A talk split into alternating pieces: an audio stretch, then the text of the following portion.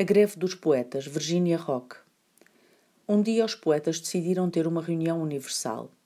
Ficou combinado que em cada país ia haver um debate entre poetas sobre o quão maltratada a poesia estava a ser atualmente.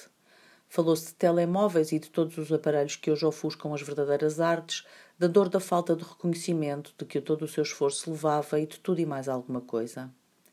Após uma votação com uma maioria quase absoluta a favor, Todos, e repito, todos os poetas entraram em greve. Assim, sem mais nem menos.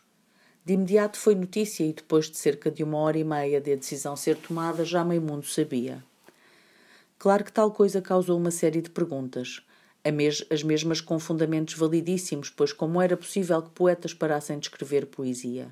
Era como se parassem de respirar. Um artista não consegue simplesmente deixar de criar arte, é demasiado natural, tal como se estivesse programado para tal.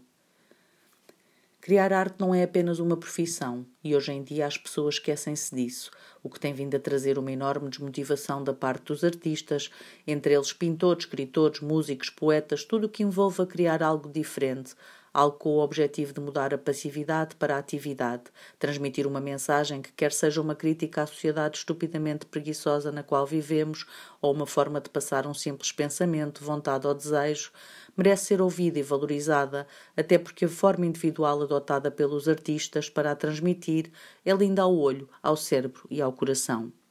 Mas de volta à nossa história. Apesar das críticas, os poetas não cediam. Diziam que podiam sim entrar em greve, pois não eram já valorizados, e se o seu amor à vida, à arte, à natureza e aos pormenores parar a tocar as pessoas, mais valia não o transmitir. A poesia é feita para ser sentida, ser cantada, para serem lidas as suas palavras rimadas como o toque de veludo na pele. Ser poeta é ser mais alto, é ser maior do que os homens, morder como quem beija, já dizia Flor Bela Espanca. Ser poeta é criticar a sociedade de forma tão subtil, mas tão forte, é ter o poder de chegar às pessoas sem elas notarem, de ler a sua mente sem as conhecer, é sentir tanto que não se consegue conter, é colorir tudo o que é bonito apenas com palavras que magoam sem doer, que picam sem tocar, que criam, imaginam e constroem sem ser nada mais do que tinta preta num papel branco.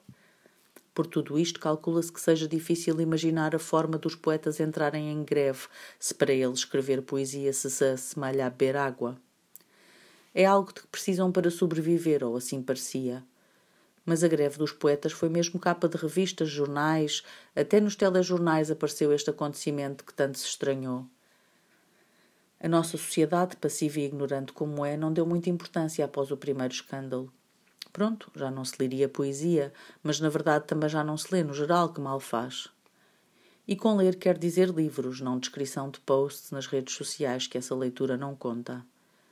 A greve acabou esquecida, mas algo não estava certo. Parecia que havia uma súbita falta de vida no mundo, tinha perdido a cor. O céu andava muito cinzento para junho e andava toda a gente tão enfadonha que todos os dias se assemelhavam à primeira segunda-feira após as férias podemos dizer que o mundo precisava de uma bela chávena de café. Passado um ou dois anos, a disposição geral das pessoas tinha passado a deplorável, e certa noite já as flores estavam murchas, o sol escondido de tristeza e a cama a soar cada vez mais apelativa. Uma menina pediu à mãe para lhe ler um poema, como costumava fazer quando ela era pequena.